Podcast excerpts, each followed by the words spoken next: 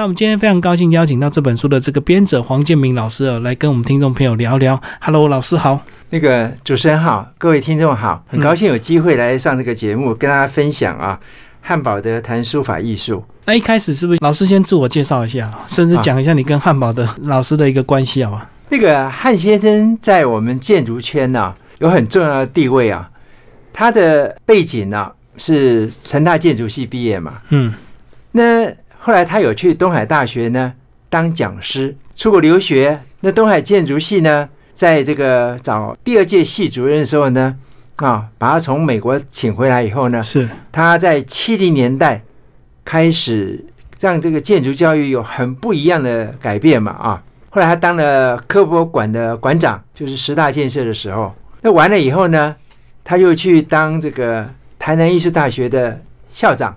是，校长退休以后，他去当了中博的宗教博物馆、世界宗教博物馆的馆长。嗯哼，因为这个为什么提这个呢？因为这个都跟这个书的有关系啊。那我跟他认识呢，应该是这样讲，因为我是学建筑的嘛。那我们在我学生时代，我就跟他有通信啊，所以我们就就这样子这个认识彼此了啊。汉先最重要的功能是他在东海大学的那个时候的东海大学啊，大家很难想象啊，四十年前嗯，东海大学在大肚山上嘛，那是一个很遥远的地方啊。很偏僻啊、很偏僻、很遥远的地方嘛。在那个地方呢，他在成大的时候，他在成大当助教的时候呢，他就开始这个写文章、出杂志。第一个杂志叫《建筑双月刊》，嗯，后来他做了《建筑与计划》杂志。在东海呢，他就做一个近与向的杂志。那我们那个时候是学生，所以呢就看他的杂志。所以大概现在台湾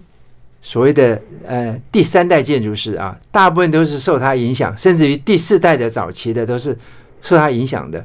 那呃，因为我在学生时代就有跟他联系啊，我自己后来也当杂志的当过杂志的编辑，所以我们呃常常有往来。在两千年的时候，一个很很凑巧的机会，因为我确实年代我忘记了啊，嗯，就是我们的出版法改变了嘛，就是以前我们可以从某观点讲是盗版无罪，哦，以前比较宽松了，对，好像两千不哪一年开始，两千年开始啊，那个当期的时候呢，应该稍微前一点啦。很多以前呢、我们出版书的时候用国外的资料啊都不行的嘛。那所以汉先以前出了很多书啊，早期出的那些书都都不能再在市面上流通了，哦，就以前写书就直接引用，也不用注明出处，也不用去对对对谈版权，都不用都不要谈版权的嘛。对对对，啊，那我们有我有一次那个我们就聊起来，他觉得啊，他很多书这样就没了。不能出版，很不能出版了嘛。嗯对，啊，尤其有一本书，他这个很介意的啊，就是叫《给建筑看相》。那那个书呢，基本上是有点像入门书一样，嗯，它是替一个这个高中写给高中生看的书了，等于是。可是，一般大众也可以看了啊，嗯，甚至于我认为是这个大学一年级的必读书，为建筑看相。那里面用了很多国外的照片，都不能不能出了嘛，很可惜。所以我就跟汉先生说，这样好了，这个我来帮你配图，我们重新印，重编就对，对，重新编编印啊。后来找了一家出版社出版了，就是像因为这样的因缘际会呢，刚好他又替《中国时报》的《人间副刊》呐写这个专栏，是。每个礼拜写一篇嘛，建筑专栏就对，哎，不是建筑，就是那个方块文章。嗯嗯嗯，啊，那大概有一年就写了五十篇嘛，就是那我们就我就跟他讲，哎，我说你这些方块文章也很有意思啊，那我们续前言，就再编一本书，嗯，就是因为这样子呢，我就替汉先从两千年开始是，编了十五本。那你各位如果在市面上看到这个汉堡德谈书法艺术，它是第十六本。是，嗯，啊。可是呢，因为我做这个事情，我就这个到处去找资料嘛。汉先生是很勤于笔耕的人，所以他的文章很多，而且可能他自己都没有整理啦，散布在很多这个刊物、杂志啊、报纸啊，甚至于这个某些研讨会的这个发言稿嗯嗯嗯，啊。那我就尽量找，然后去找一个主题，比方说我们今天要谈的这个书法艺术，就是其中的一个主题，就把它编成一本一本书，大大概是这样一个背景啊。所以呃，你们两个算是有点师徒关系，也是算朋友关系嘛。其实他没有教过我啦，嗯啊，就是只是因为他是东海大学的，我是中原理工学院的，是就是我们是师叔一样的。是你知道说，因为他写的文章很多嘛，他我就说他在这个成大建筑的时候，他就编一个杂志叫《建筑与计划》，那时候我还是高中生哦，嗯。哦，我就有看到，因为这样的因缘际会，那还没开始谈书的一些内容，书法艺术之前呢，呃，刚刚黄老师已经讲过他跟这个呃汉老师他的这个整个认识，以及后来怎么帮他编书的一个过程哦。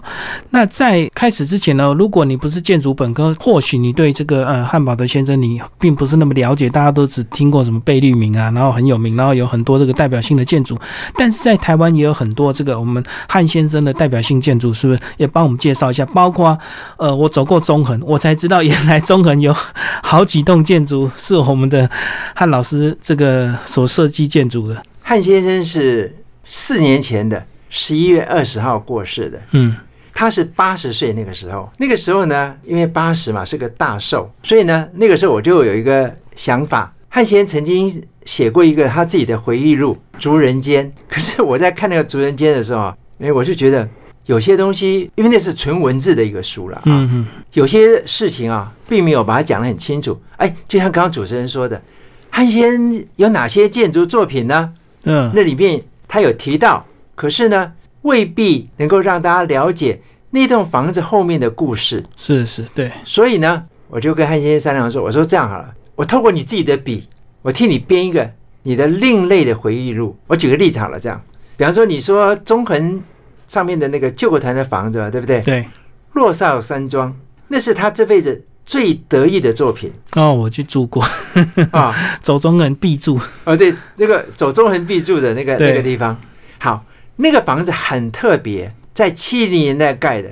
汉先生就常常说，那时候我们真的是没什么钱呐、嗯啊，经费也不够。那可是呢，他想要把所谓的现代建筑的观念引进台湾，所以呢，他做了那样的一栋房子，他自己就写，他就跟有一个很很有名的人物，可能那个人人当年是他的助教，嗯。叫夏祝久嗯，啊。是。他们两个人就对谈那栋房子，嗯。然后要汉请夏祝久呢把这对谈的内容呢整理出来。那我就说，哎，像这样的文章，就是帮助大家了解这个这个设计房子后面的故事跟意义嘛，嗯嗯。啊，所以呢，我就替他编了一本书，汉堡德的这个另类回忆录，叫这个《写意人间，是镜像风云》。嗯嗯嗯那其实，在台北啊，好几栋房子它盖的都被拆掉的。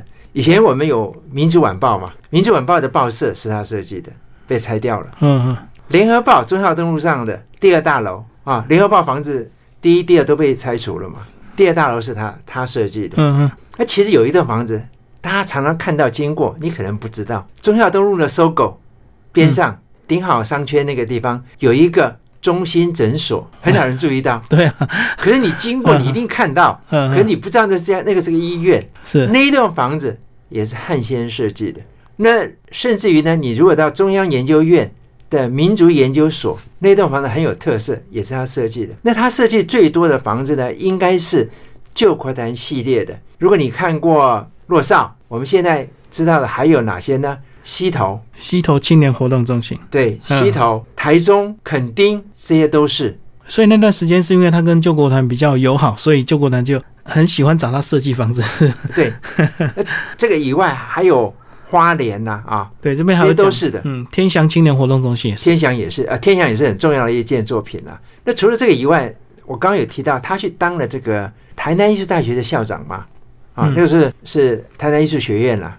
那个整个的校园呢，也是他的一个理念的实践。所以呢，我们在那本书里面呢，也有文章来谈他对那个校园的想法是要怎么做。好，那其实呢，讲到我们这本书的内容呢，这个写意人间汉堡的谈书法艺术，那其实他也是会写书法的。可是呢，听众朋友，如果你找这本书来读，你就会很好奇，诶，他写的到底算什么体啊？是楷书呢，还是什么什么小篆啊，或者是行书？那好像他自己有自成一套他的写字的一个风格，对不对？汉先生写写书法啊，这个在书里面这本书的第一篇文章，我的书法学习历程里，他就有提到啊，嗯他说年纪大了嘛，他有个寄托想要，他就写书，开始练习写书法啊。他有提到他的书法基本上开始是受这个清朝的书法家尹炳寿的影响，所以我们就把尹炳寿的字跟汉先生的字呢并列，你可以看一下，比对一下就对，就是早期。可是汉先生啊，他有一个，就像主持人说的，到底是哪一书呢？草书、隶书、楷书。其实汉先生啊，因为他是学建筑的嘛，而且他很有批判性，他就觉得说，到底要写什么呢？是不是？嗯，这是他的习惯，会这样有有这个问啊。所以呢，其实他的书就是，我觉得是他自成一体啊。比方说，我们举个例子好了，这个我们讲下雨的雨，对不对？嗯，这雨里面有四点，对不对？对，汉先生不只写四点，他就一直点，因为雨水很多，啊，对对对，就下雨的感觉嘛，呃，对不对？山嘛，对不对？对山水是山，对不对？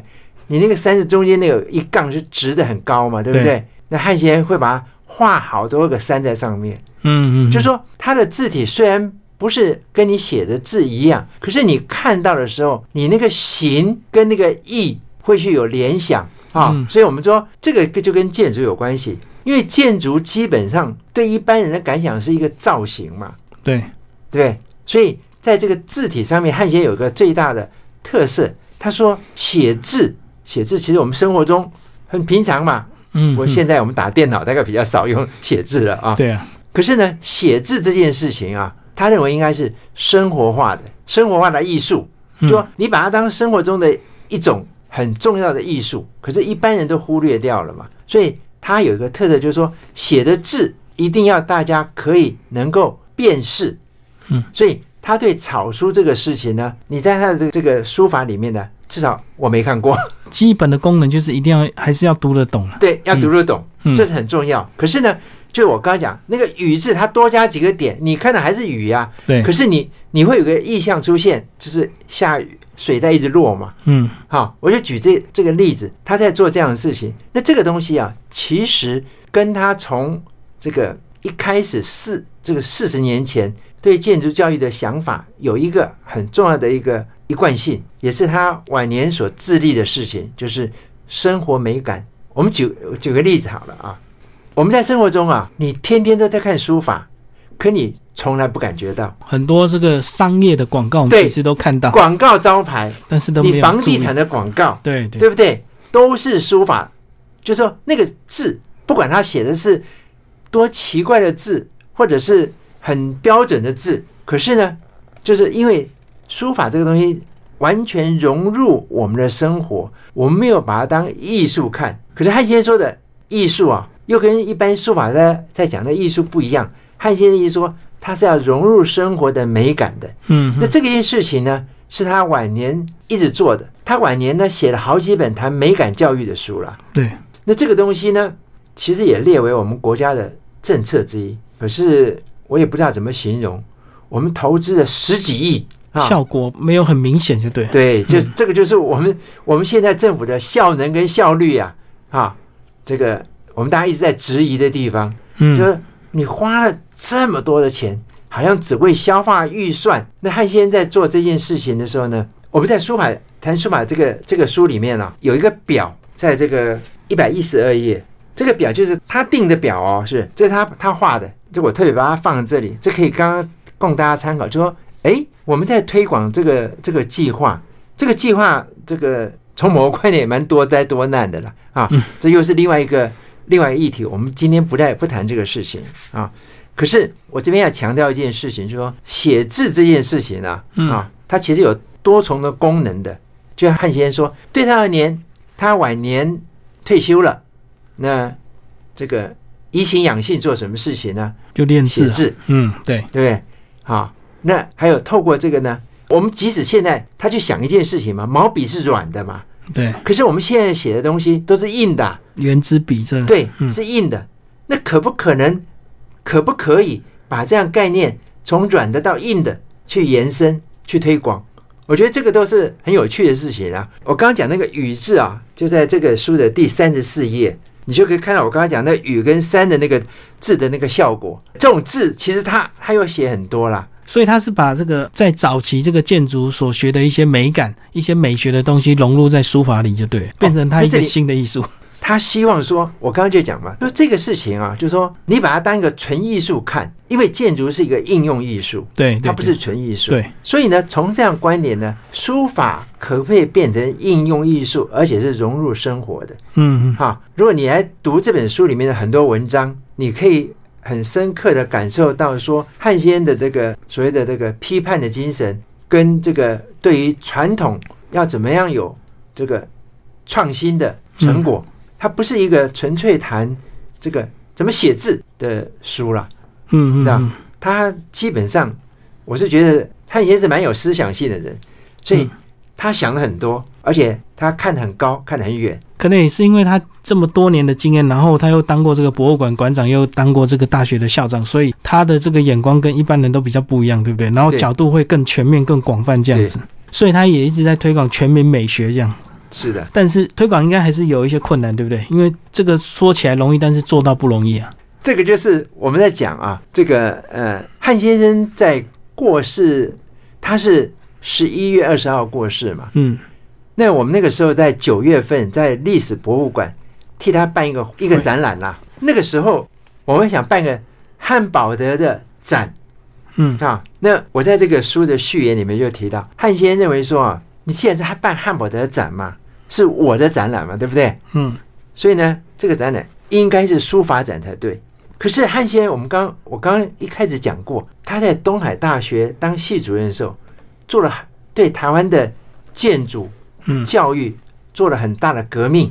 对，然后呢，十大建设的时候呢，他在做自然科学博物馆的馆长的时候呢，对于我们的这个所谓的社会教育，又起了很大的功能。嗯我们后来盖的所有的这些比较比较现代化的博物馆，都是受他的这个影响的，可以说，嗯比方说高雄的科学博物馆，那你要编多少钱经费盖这个呢？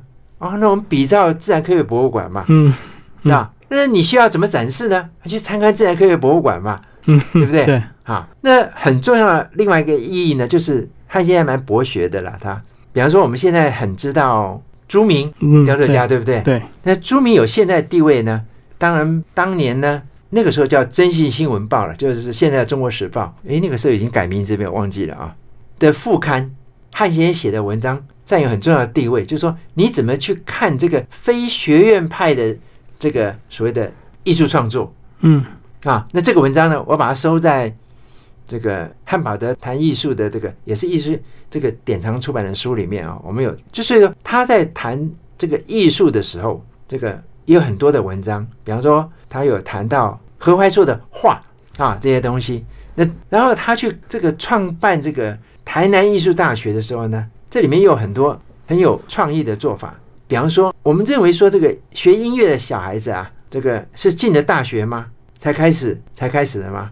不是啊，很所早就要，以很早就开始嘛。嗯所以台南艺术大学的音乐系就很不一样，它是七年一贯制，你高中学生就可以去那边念书了。哦，他等于帮你提早培养，对对，，培养提早培养嘛。那我刚刚讲过，汉先因为做自然科学博物馆，他引进了很多不一样的观念嘛，所以博物馆学这个东西对于台湾的影响，所以我们下一本书就想要做呃汉堡的谈博物馆这样一本书，我们估计是明年的八月七月的时候让它出版。就说我这样讲这些东西呢，就是让大家了解说，看汉先生书有个最大的特色就是，诶，你可以用现在流行的话讲，就是跨领域啦，啊、嗯嗯嗯触类旁通啊。对对所以你来看这本这个汉堡在谈书法的时候啊，如果你要欣赏这个他写的字，对，它里面也有，可是他会谈一些这个不只是这个视觉性的东西，还包括一些思想性的东西在里面。即使汉先生现在不在了，可是他所留下来这些文章，对我们现代人还是非常重要，对不对？有一定的这个生活美学上的一个重要性，而且他一直谈的是生活美学。所以其实这本书呢，除了他自己有很多字之外，他也评论了很多这个别人的字，对不对？他评论别人的那个字啊，其实应该这样讲了啊。嗯，我们现在很有名一个书法家董阳之吧，大家都了哦，解嘛，超有名对不对？的，对，董老师跟汉先生是好朋友，所以呢，董老师每次有展览的时候呢，就会请汉先去看展览，写一些东西。他大概替董阳之写过五篇那这本书里面我们收了两篇，因为其他的文章在我讲汉堡的谈艺术，汉堡的在谈艺术的时候，我们已经收了对对对，啊，因为那里面有很重要的一些这个想法。这两篇这个有关的董阳之的呢，有点巧啊。第一篇呢、就是这本书的第十二篇了啊。这个吴中生有书法符号空间呢，啊，其实是他替董阳之写的第一篇的艺评一样的东西。嗯嗯是，这个是到了上个世纪九零年代了。那这个哦，刚刚应该讲错了。第十一篇，啊，对，书中有话，应该第十一篇谈董阳之的现代书法。嗯哎，注意啊，他写董阳之的现代书法，而不是谈董阳之的书法。加现代两对，现代两个字。嗯啊，那这里面有一件事情就很重要，就是说，对于汉先生他们那一代的人而言，传统跟现代是一个他们一直在探索、追求的一个课题。可能对我们现在的的一般人而言，这个不是我们所关心的了。无感或者是觉得不重要。对对对对，可是对他们那一代而言，这个是一个很重要的课题。因为我在写这个编这个书的时候啊，在我的那个编后记我就有提到，汉先生就就一直觉得，就说传统这个东西呀、到底对我们生活会有什么影响？那在现代化的过程中间呢，这传统的元素要怎么去保存嘛，或者是怎么去演化、变革都可以啦。对，啊，所以他在这个一九九零年的时候啊，他替他的这个老师或同事啊写了一个这个著述的文章里面，他拿这个做一个引子来讨论。我觉得这也就是这个文章，我也把它收录在这个汉堡德的另类回忆录，就是《镜像风云写意人生》了。所以呢，把这些课题呢放在里面，其实他在谈董阳之的书法的时候呢，啊，他有针对董阳之书法说了一些这个他的观点以外，嗯他其实也在一直在反复的这个追索刚刚说那个课题，就是传统跟现代到底要怎么样求取它的平衡点，嗯，或者它的再发展。所以细节就在这本书里面。那其实里面有呃，这本书有收录两篇关于这个董阳之老师的这个评论，就对了。对对对，这个《写意人间》这个书啊，书名嘛啊，其实它是有故事的。这故事什么事呢？是因为这个二零零八年啊，他在世界中央博物馆担任馆长呢，他退休。他退休呢，他们的馆员就说：“哎，那我们替汉先办个展览嘛。”哎，就有就办了一个书法展。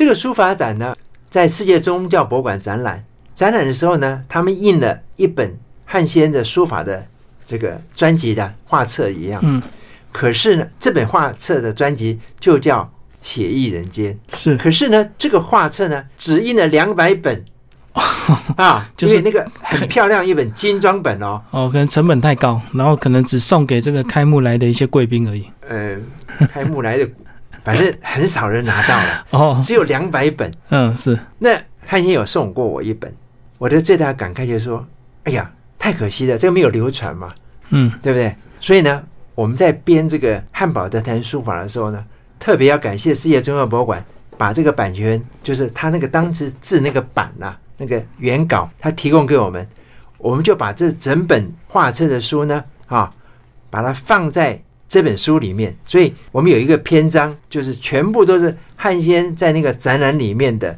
这个书法，很难得。嗯，这样，这个要从我看二十四页到五十九页，我如果没有记错的话，应该是总共有三十五幅左右。哦，就是《写意人间》这这对，篇，就是那。本那本画册只印了两百本的画册，当然我们现在把它印成书嘛，那印书就是上千本的嘛。对那我们希望有更多人能够来分享汉先生的书法。所以这个，如果你拿不到那两百本，至少你可以找这本《写意人间》汉堡的谈书法艺术，对对对，都被收录在里面，就。全部都收录在里面。嗯嗯那汉先生的书法其实他写的很多哦，因为他每天早上起来练字啊，他就练字嘛，他不管写的好写的坏的，他都都有留下来哦。所以呢，这个根据整理的资料，它大概有一千一千张左右，大大小小。而且里面有一段说，有朋友跟他求字，然后他就觉得他很不好意思，他又不是这个书法家，结果人家说是因为看谁写的，不是字好不好看的问题，对 对对，因为他的名字，因为他的关系啊，对对对，所以他一千多张啊。可是这些东西比较可惜的是，需要去整理分类，甚至于说你如果说按照编年的话，它有那个早期的嘛，对不对？啊，那其实我们在这本书里面啊，收的汉先的书法啊，就是我刚刚讲写意人间这个这个画册以外啊，还有很多不是那里面的啊。嗯嗯我举个例子哈，他那个除了这个那个以外啊，汉先这个晚年还有写过一些字哦，我们也把它收这本书里面的插图了，因为这里面我在里面又替汉先整理一个东西是，他曾经办过书法展嘛，最最最重要就是二零零八年的六月份时候嘛，他离开宗教博物馆的时候办的展览。那后来因为他的字很多，所以呢有不同的这个文化中心啊，或者是一些单位啊，就邀请他去展览。那我在这个书里面大概列了他办过的展览，啊，列出来。那他办过展览之后呢，我有机会我都去看，我就拍了一些嘛，嗯嗯，啊，所以这些字呢也会在这个这个书里面呈现。所以这样子看他的这个书法艺术，几乎就是很在欣赏一个美术字，对不对？因为他已经把书法艺术融合成这个美术体这样子。也可以这么说啊。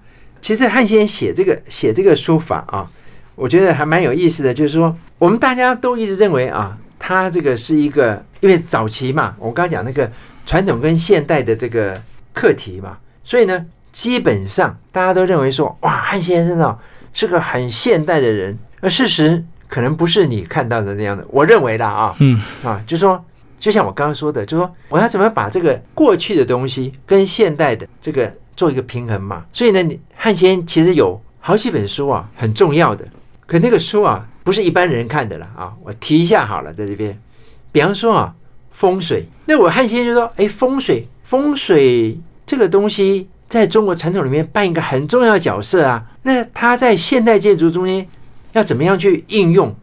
对，或者什么这样去诠释。他在一九八零年的时候就专门做这个研究，嗯还出了书。这个书呢，除了这个正体版以外，在大陆也有卖，简体版也有简体版。嗯嗯还有呢，他当年在美国的时候呢，大家要知道，那个年代是六零年代、七零年代，是戒严的年代啊啊，所以呢，这个相对而言，你在台湾的资讯是比较闭塞的嘛，对，很多资料你接触不到。那他在美国呢，他接触到了，然后呢，他本来是要念博士的，可是因因缘际会，他就回东海当系主任了。在那个时候呢，他做过研究很有意思，就是说中国建筑的起源是怎么样的？哇，好大的题目哦，哦，对不对？对啊，另外呢，我们看中国房子啊，跟全世界的房子啊，有个最大不同。我讲的是传统建筑了。嗯，我们有一个好大的屋顶啊，屋顶很大嘛，对不对？这么大的屋顶要怎么撑起来？那这里面最重要的是什么？是斗拱。他就写了一本书《斗拱的起源》，到底是怎么来的 啊？对啊，那这个都是很大的课题了。那这两本书其实对于研究中国传统建筑呢，我认为是很有启发了。当然，这是一个很有意思的课题，而且汉先生当年有一个大的志愿，这个蛮可惜的，他没做完，写一个中国建筑史的书，哇，那很大哎，是啊，所以他很认真的哦，他把二十五史读完呢。嗯，就为了写建筑史。对，因为你要你要读照历史嘛，啊，他去读二十五史，哎，很有趣。所以他生活的这个乐趣跟生活，好像是为了一个学问，他可以专注，然后又可以延伸出很多这个相关的课题，这样子。所以我们刚刚讲汉先生就说，哎，他的本科是建筑嘛，那因为他后来去当中兴大学工学院院长嘛，在台中嘛，嗯，那我们十大建设的时候要在台中盖这个博物馆嘛，对，所以他就变筹备主任了嘛。他那一段好像蛮长的哦。哦，那十几年哦，对对对，对，那个是他的这辈子，他自己也说，他从某个观点做了建筑的逃兵嘛。这就我这我刚刚就说的啊，他第一个就是在建筑界的影响呢，是所谓的职业教育。那你去去宗教博物馆呢，是什么？是社会教育对，啊。那到了这个台南艺术学院呢，是艺术教育，这都没问题嘛。那到了宗教博物馆呢，是生命教育。我后面都加一个教育，对，啊，那很重要的，就是说，我不知道各位有没有机会，你很推荐你去这个永和的世界宗教博物馆，那个馆哦，很特别，它明明是个佛教的人办的，可是呢，他谈的是世界宗教啊，对，而且他们找了这个哈佛的学者做研究，去做那个展示。他们开馆以后呢，找汉，他筹备期间没有找汉先生呐、嗯，啊，可他开馆以后呢，找了汉先生。那个我也去参观过啊，他们还拍了一部电影，这个谈生命的影片。我那个时候就跟汉先跟汉先生说，这个影片啊拍的实在是很美啊，可是呢，他在里面讲的那个哲理啊，这不是一般人够能够了解的。我说太悬了啦，嗯啊，汉先也有这个感慨。所以呢，汉先就我讲，就世界宗教博物馆的展示啊，是哈佛大学的学者帮他们做的研究做出来的，嗯。筹划的，都做的是国际水准。可是呢，因为宗教这个东西太复杂了。啊，你说这个佛教、道教、犹太教、基督教、天主教、东正教，他们到底是什么？你不是看那个展览那些就可以了解的，因为那个对很就是他们讲的太深奥了啦。对啊，光是我们自己熟悉的佛教、道教，我们都搞不清楚了，更何况是世界其他的宗教。对，对，主持人讲的这个就是切入的重点嘛。所以汉先生就有个想法，他说：“这样我们可不可以用一个别的方法啊？这个带引大家，就是我借一个另外一个媒体，让大家了解宗教。他用什么方法？他说这样好了，我每一个宗教啊，我选一栋很有名的房子，带大家呢我知道，看一看。所以呢，就有宗教建筑，因为他是学建筑的嘛，对，他就选了一个宗教，每个宗教的房子，比方说佛教，拿一个这个中国建筑史上很重要的房子，山西五台山的佛光寺，嗯嗯，唐朝的房子呢，对，哈、透过这个房子，我们来讲故事，让你了解说，哦，这佛教怎么回事？所以在这个世界宗教博物馆就有这个十大世界十大宗教的建筑缩影，就对，对，所以呢，我在这个汉堡德的另类回忆里面呢，我们有一个篇章，就是专门来谈这个事情，就是说汉先怎么在想这件事情，怎么最后去呈现这样一个东西出现，然后我们把十栋这个模型啊都编在那个书里面。所以这个模型，听众朋友有兴趣也可以去世界宗教博物馆。其实它它的建筑外观不太明显，对不对？哦，它因为在 但是你只要找到这个永和搜狗，在它旁边那栋就对是在永和搜狗那个边上的坐电梯上楼，啊对，很狭长的建筑。对，我很推荐大家去去有机会啊，去体验一下，尤其带着小朋友啊。